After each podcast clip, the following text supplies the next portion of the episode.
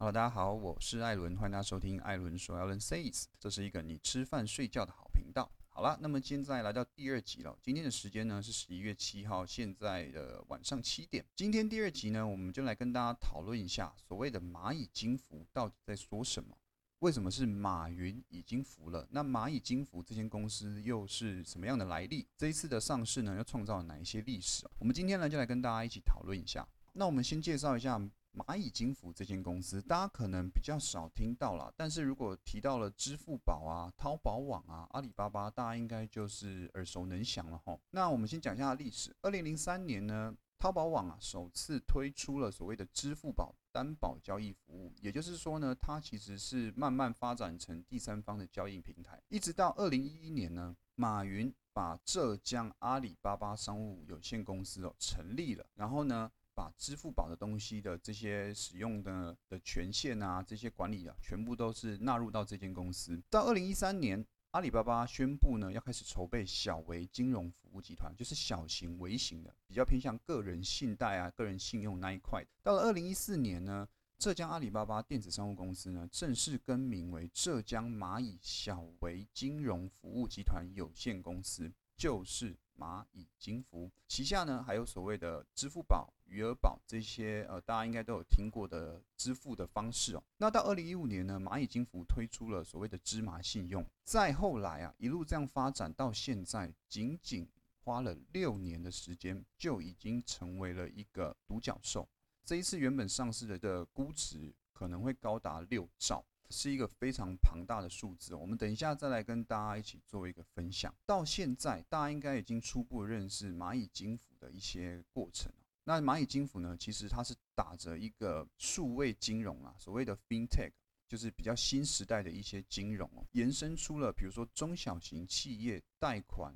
业务，或者是。个人消费的贷款业务，而且呢，以往啊一些传统的金融哦，这也是马云这一次有在十月二十四号批评的。他说，中国的金融体制就像传统的当铺，但是呢，他现在觉得啊，这种信用平等啊，应该是用一些大数据的东西分析出他个人信用的评分，就不需要一些担保品去评估这个人能够借多少钱，他的利率是多少，那甚至他能不能还完这一笔钱。他其实是已经个人觉得他是非常有野心的，就是因为其实像台湾现在也是一样，因为我们还有所谓的信用平等嘛，信用评分嘛，那我们可能去做一些信贷啊、房贷啊，甚至车贷的时候，都可能需要提供这些资料，然后可能要什么三个月啊转账证明等等的。其实我们台湾其实相对这一块，我觉得应该也不算太，可能还是在停留在同一个地方了。但是这间公司呢，已经提出了，就是你不用任何担保品，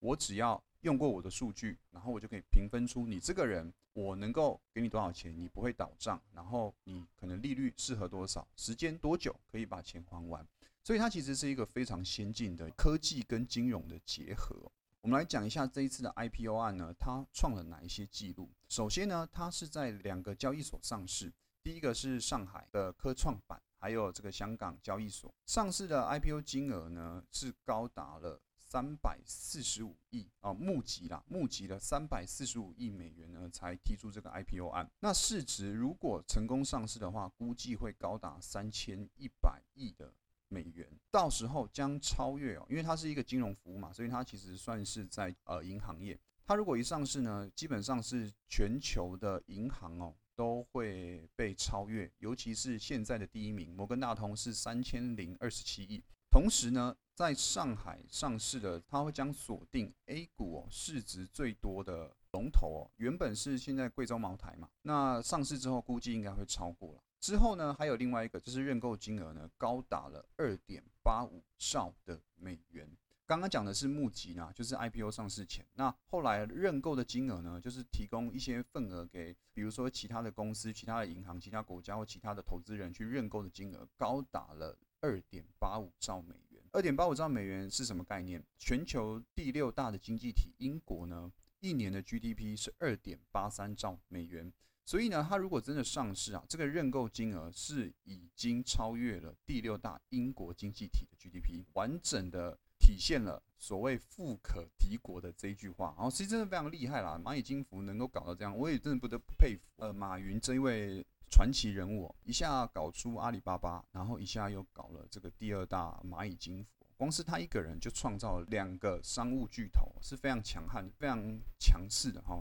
再来跟大家讨论一下，为什么这么大的公司在上市前几天被限制上市？其实大家很多网络上很多言论是提及到这一个十月二十四号。在上海外滩呢，举办了一个高峰会。当然，马云呢是有出席的，而且他在上面讲了一些话，被认为呢是在抵触他的发言啊，被解读是硬杠中国国家副主席王岐山的发言。他到底说了什么？王岐山呢在发表影片呢，提出警告啊，他的结论啊，他的结论就是说啊，现在全球金融经济环境哦变化非常快。要坚持底线啊，同时要灵活的应对风险。就在讲这些话之后呢，马云换他上台了，他就直接炮轰了中国金融监管系统。他说啊，中国面临的不是金融系统性风险，而是缺乏健康金融系统的风险。我其实这句话蛮饶舌的。简单的说啦，金融现在没有系统性风险了，但是呢，啊，缺乏了一个完整的系统。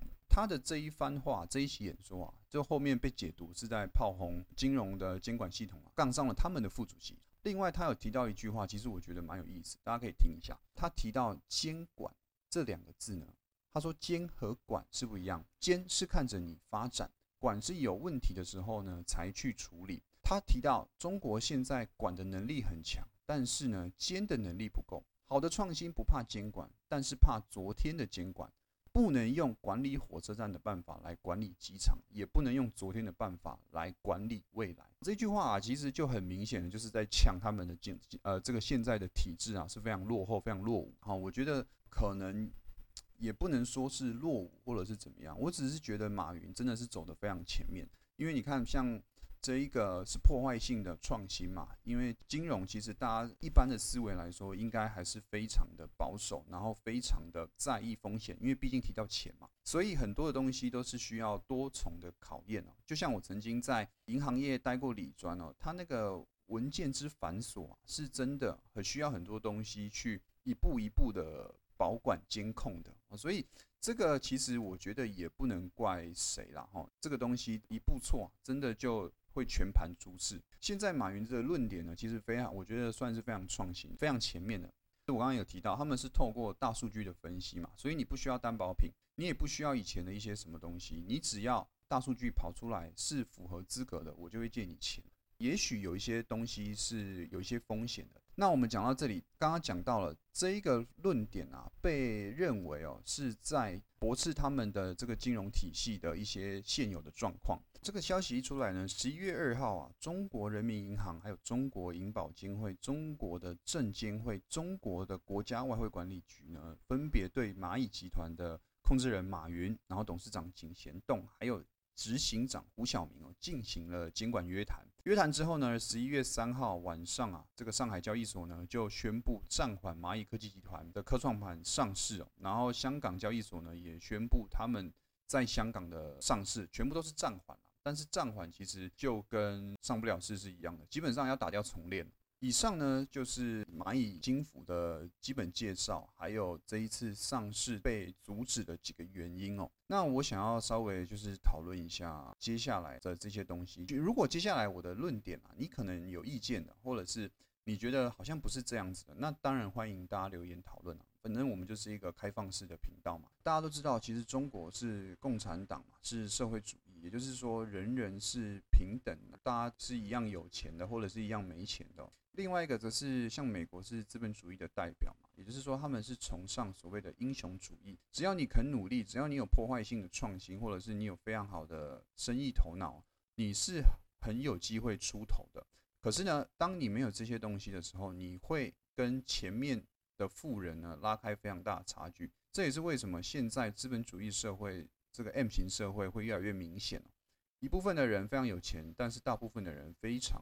不能说穷啊，可能就是比较没有这么有钱，因为他们的整个历史啊，或者是整个的风气就是这样子。可是中国不是哈，中国它是这个社会主义，主张人人平等嘛，大家都是大家都要信奉政府嘛，政府的话就是对的，等等的这些思想，呃，应该是说其实他们政府。非常排斥，他们其实是不喜欢有英雄式的人物出现的。那马云这一位可能是大家耳熟能详的人物，其实是很明显的，在中国他个人的影响力就非常的巨大了。不管是阿里巴巴，不管是蚂蚁金服这间公司，我先我再特别提一下，蚂蚁金服这间公司呢，它的这个个人短期消费型的贷款是高达一点七兆，在中国比例呢已经涵盖了大概四分之一哦，百分之二十五趴的一个信贷的量，所以其实非常大，真的是一个非常大的巨头。好，那我讲回来，像马云这位人物呢，他基本上成立了阿里巴巴，那接下来又有一个蚂蚁金服，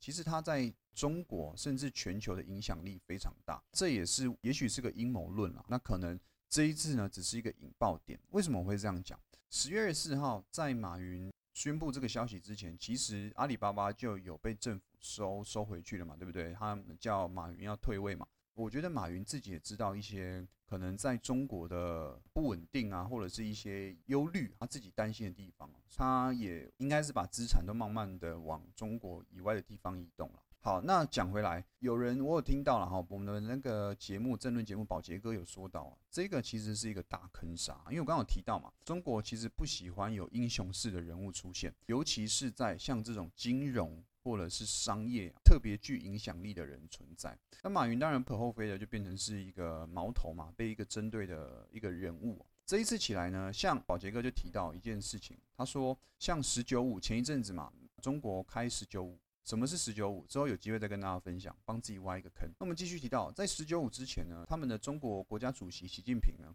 基本上啊是对于蚂蚁金服上市呢，并没有做出任何的反应，也就是默不作声啊。哦，你想要怎么发展啊？随便你，好，你就慢慢发展。你想要怎么搞？你要去募资，你要去募集钱，好，你都去。好，你想要变什么全球最大的 IPO 案？OK，你也去。那一直到了上市之前呢，跟你说我要约谈你，然后我禁止你，我暂缓啊，美其名叫暂缓，其实就是不用想了啦。你这一次是上不了市的，暂缓了这个蚂蚁金服上市之后呢，基本上就会让马云这位人物跌落神坛啦。为什么？因为这一次呢 IPO 案呢，基本上是历史以来最大宗，而且这个金额呢，应该也是历史以来最大一个。再跟大家讲一次，这一次募集的金额呢，三百四十五亿，上市的市值呢，会高达三千一百亿。后来外面对外认购的金额呢，更是高达了二点八五兆。这三个数字啊，都是创历史刷新纪录的一些数字。这些如果成功上市了，是不是马云的影响力基本上应该是空前绝后、无人能挡了？那如果相反的，如果上市失败呢？是不是直接从神坛跌落谷底？基本上要翻身哦，哦是有蛮高的难度的，因为他这一手策划的东西被中国政府全部打压下来之后，基本上啊，大家对于他的信任感，或者是对于阿里巴巴啊，或者是蚂蚁金服啊这种上市的公司，可能下一次呢就会比较有。警戒心或者是防备心，也许下次中国又要管理，那基本上这其实就是一个非常大的坑杀了。我先把你推到神坛之上，然后当你要成神的那一步，我就直接把你打落到谷底，让你一次翻不了身。也许接下来发后面的发展又可能要重启一次新的 IPO，那可能东西要改，变成是蚂蚁金服要加入他们金融管理金管会的一些管理的范围之内，因为现在蚂蚁金服呢。他们是不给金管会管的，那也许他真的想要上市，还是要服从可能中国的管理啦。这是我一些个人的浅见哦，当然也不一定真的就是这样子。大家你有觉得，或者是你看到了什么可以分享的，我们可以一起再来讨论一下。好了，那我们今天艾伦说 Podcast 第二集呢，就到这边结束。如果你喜欢我的节目，记得帮我留言五颗星，还有分享更多人知道。那我们第三集再见，谢谢大家。